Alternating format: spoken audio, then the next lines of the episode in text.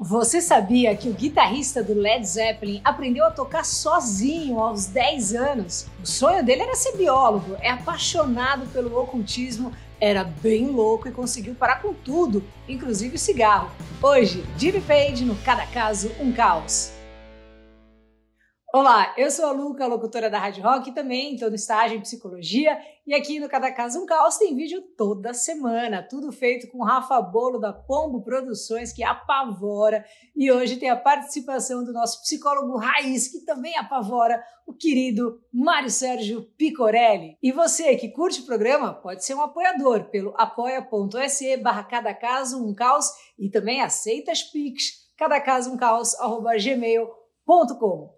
James Patrick Page nasceu no dia 9 de janeiro de 1944 na Inglaterra. Esse ano completou aí 78 anos, pensa nisso, tá batendo os 80.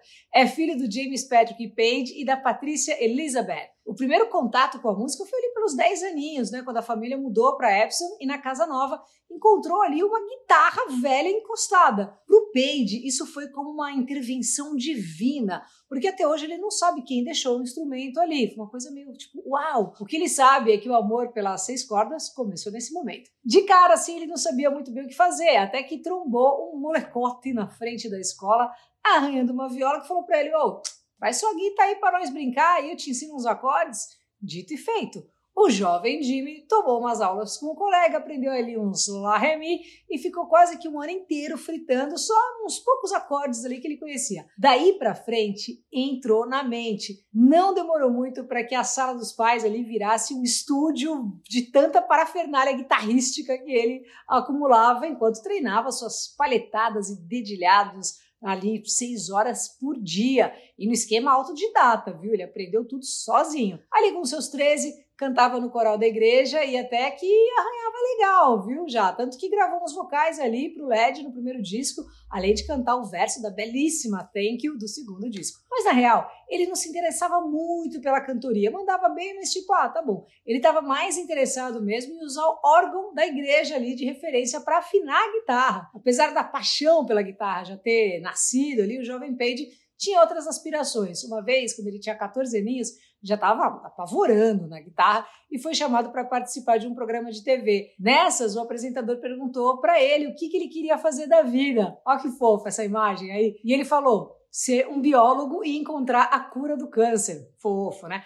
Mas a vida tinha outros planos para o rapaz e ali pelo meio dos 60, seus pais se separaram e o Page passou a trampar como músico de estúdio e levantou uma grana legal fazendo esse corre. Pouco depois, o Yardbirds, que já era uma banda famosa na cena local, sofreu um sério desfalque. Né? Eric Clapton tinha pedido as contas, mas ele era assim, né? Era brother do Page e indicou para gig. Eu sei que rolou um entra e sai louco ali de integrante e no final resolveram apelar e botar o Page junto com o Jeff Beck nas guitarras. E os caras saíram dominando a cena inglesa, né? Até que um dia, durante a turnê americana, o Page resolveu passar com uma vidente, igual que nem nosso amigo Jonathan Davis do Korn, lembra? Que leu a mão e falou o seguinte pro Jimmy Page: Você tomará uma decisão em breve que vai mudar a sua vida.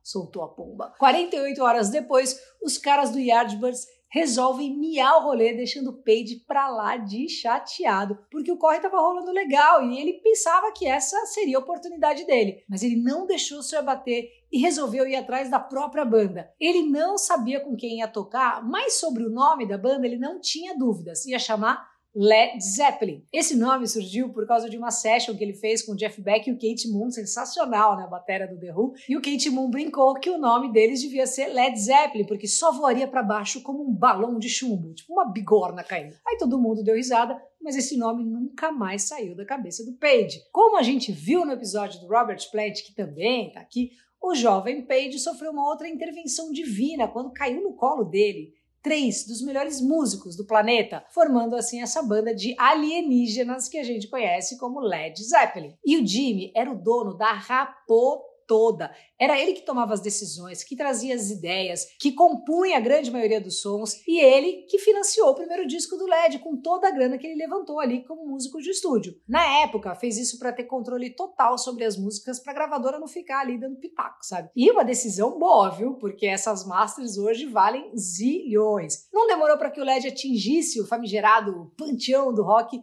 ficando só atrás dos Beatles em popularidade. E como de praxe, aqui no Cada Caso um Caos, quem já é PHD sabe que junto com o sucesso estelar vinham também as baguncinhas estratosféricas. No comecinho do LED, o Jimmy se contentava ali com uma biritinha, um baseadinho de leve, assim, tudo com muita classe, mas foi sentando a mão cada vez mais pesado passando pela cocaína e terminando na heroína. Além disso, o Jimmy era famoso também pelas potarias homéricas que ele promovia nos backstages. Além do vício em drogas, tinha também o vício nas grupos, de preferência mais novas e bem mais novas. E os fetiches assim dele eram um negócio assim no mínimo curioso. O Jason Bohan, o filho do batera, o John, contou que uma vez chegou no quarto de hotel do Jimmy e trombou com uma mina de quatro no chão, usando uma coleira e miando. Inclusive, foi com o Jimmy que o Jason cheirou pela primeira vez quando tinha 16 anos apenas. Bom, mesmo tendo uma filha e uma namorada de mil anos, a modelo Charlotte Martin,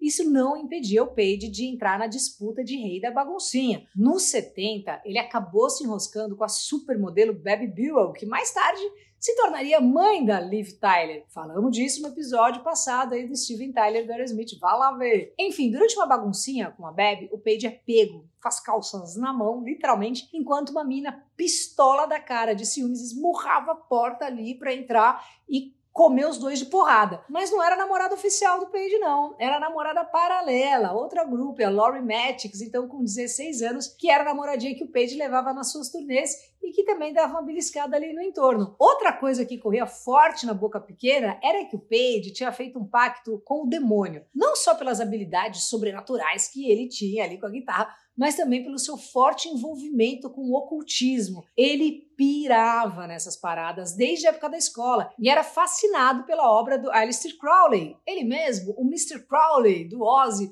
o careca da capa do Sgt. Peppers, né? aquele que já foi considerado o homem mais perverso do mundo. O Page pirava tanto que tinha os livros, manuscritos, tinha tudo do cara, até mesmo as roupas que o Crowley usou em rituais. Para você ter uma noção, ele chegou até a comprar a casa do ocultista no Lago Ness, isso em 71. Os boatos eram tão fortes que quando o Jimmy colava nas gravadoras para resolver os BO, assim, a galera aí, ó, corria e ficava com aquele olhinho de Pitfall, assim, do jacaré do Pitfall, se escondia para não cruzar o caminho dele. Numa mão ali em 75, o David Bowie se interessou pelos assuntos do guitarrista e chamou ele para uma uma tarde de vinhos ali, regada a cocaína e tudo mais. A visita acabou com o David Bowie aterrorizado, que mais tarde chamou um exorcista para dar um salve lá na casa. Desses conhecimentos que o Jimmy tirou, aqueles famosos símbolos do LED, sabe? Que ele mesmo desenhou para cada membro ali e acabou tornando parte da capa do disco 4 do LED. Bom, não demorou para que as bagunças começassem a cobrar o preço e o Page assistia de camarote os melhores dias ali, ficando para trás. Durante as gravinas do Presence, o Page chegou a assumir para o manager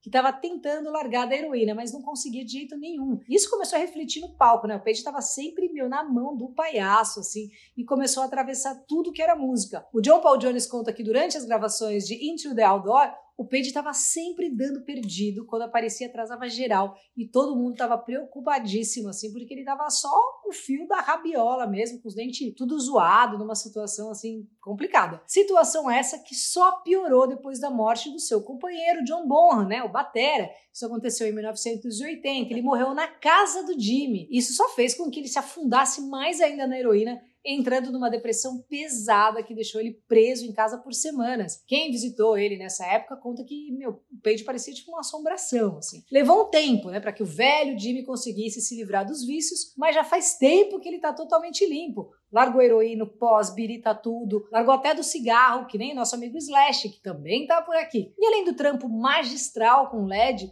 também nos presenteou aí com obras ilustríssimas, né? Como o projeto que ele tem com o frontman White Snake, Coverdale Page, que é um pota de escasso gravou com Black Rose, né? Tem aquele projeto que a gente comentou no episódio do Plant, no Quarter. Enfim, o que não falta é coisa boa no currículo da lenda. O Jimmy Page é cidadão honorário do Rio de Janeiro, sabia dessa? Morou um tempão aqui no Brasil, né? Ele era conhecido por lama, porque ele tava sempre assim, ó, largadão de bermuda, camisa, camisa rasgada, assim, sabe? Bem ruas, chinelo já morou na Bahia, na Chapada Diamantina, vivia andando por aí com a viola nas costas ali, tomando cachaça, isso antes de parar, né, claro, e trocando ideia com a galera da região que não tinha mais puta ideia de quem tava lá, que esse cara que era uma das maiores lendas do rock. Hoje tá suavão e desde 2015 tá junto com a atriz e poeta Scarlett Saber. Para quem não sabe, né, fica a última curiosidade. Esse também é o nome da primeira filha do Jimmy e também o apelido que o Alistair Crowley dava para suas namoradas, Scarlet Woman. Vida longa ao lendário guitarrista e pai do Led Zeppelin, Jimmy Page. E aí, Mário querido, como é que a gente pode entender essa paixão do Page pelo ocultismo? A psicanálise ou a psicologia explicam essa ligação do homem pelo oculto? Fala aí, professor Mário Sérgio Picorelli. Pessoal, um grande abraço. Hoje a Lucas nos traz o roqueiro James Patrick Page, do Led Zeppelin, que seria mais uma história de sexo, drogas e rock and roll, não fosse o fato do Page ter uma paixão pelo quê?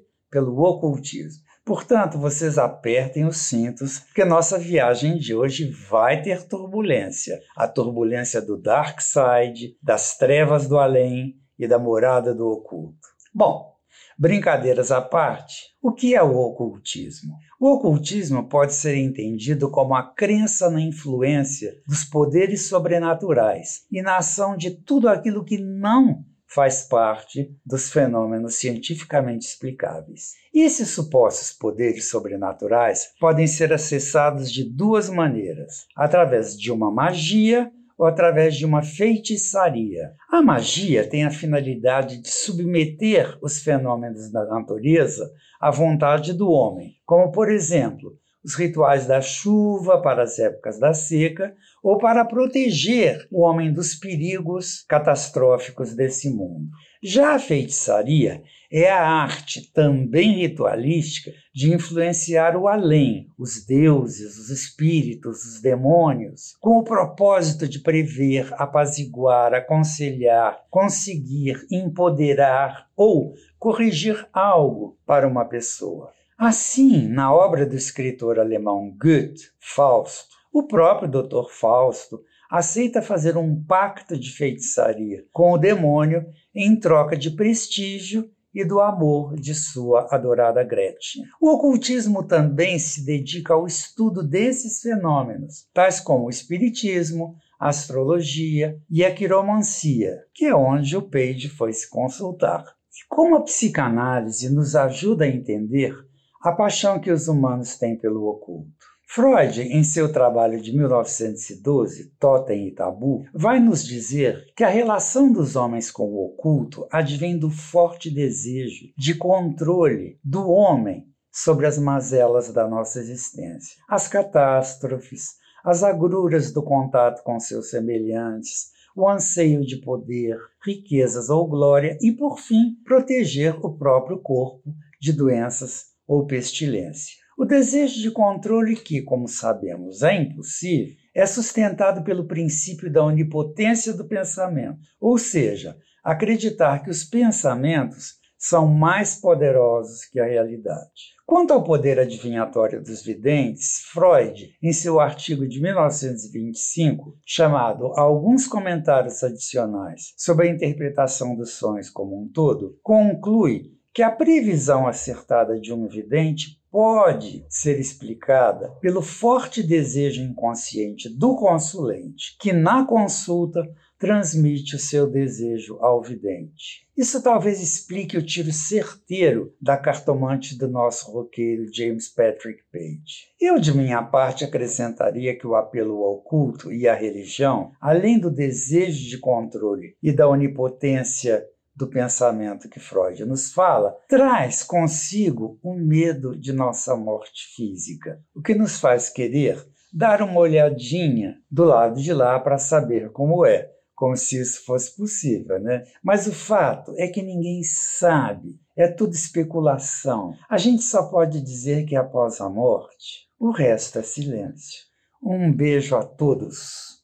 Demais, Mário! Valeu muito aí pelo seu tempo. E você que está assistindo a gente até aqui, e muito obrigada ao Espanhol com Zé, Gil Claro de Melo Fidelis, Thiago Sanches, Fafá Alencar, a Deia, né, do Instagram Costura da Deia. E você também pode apoiar, apoia.se barra cada caso um calço, beleza? Semana que vem, tamo aqui pela área. Spoiler! Ouvi falar que tem Lane Staley e Alice in Chains aí numa reedição. Valeu, até lá!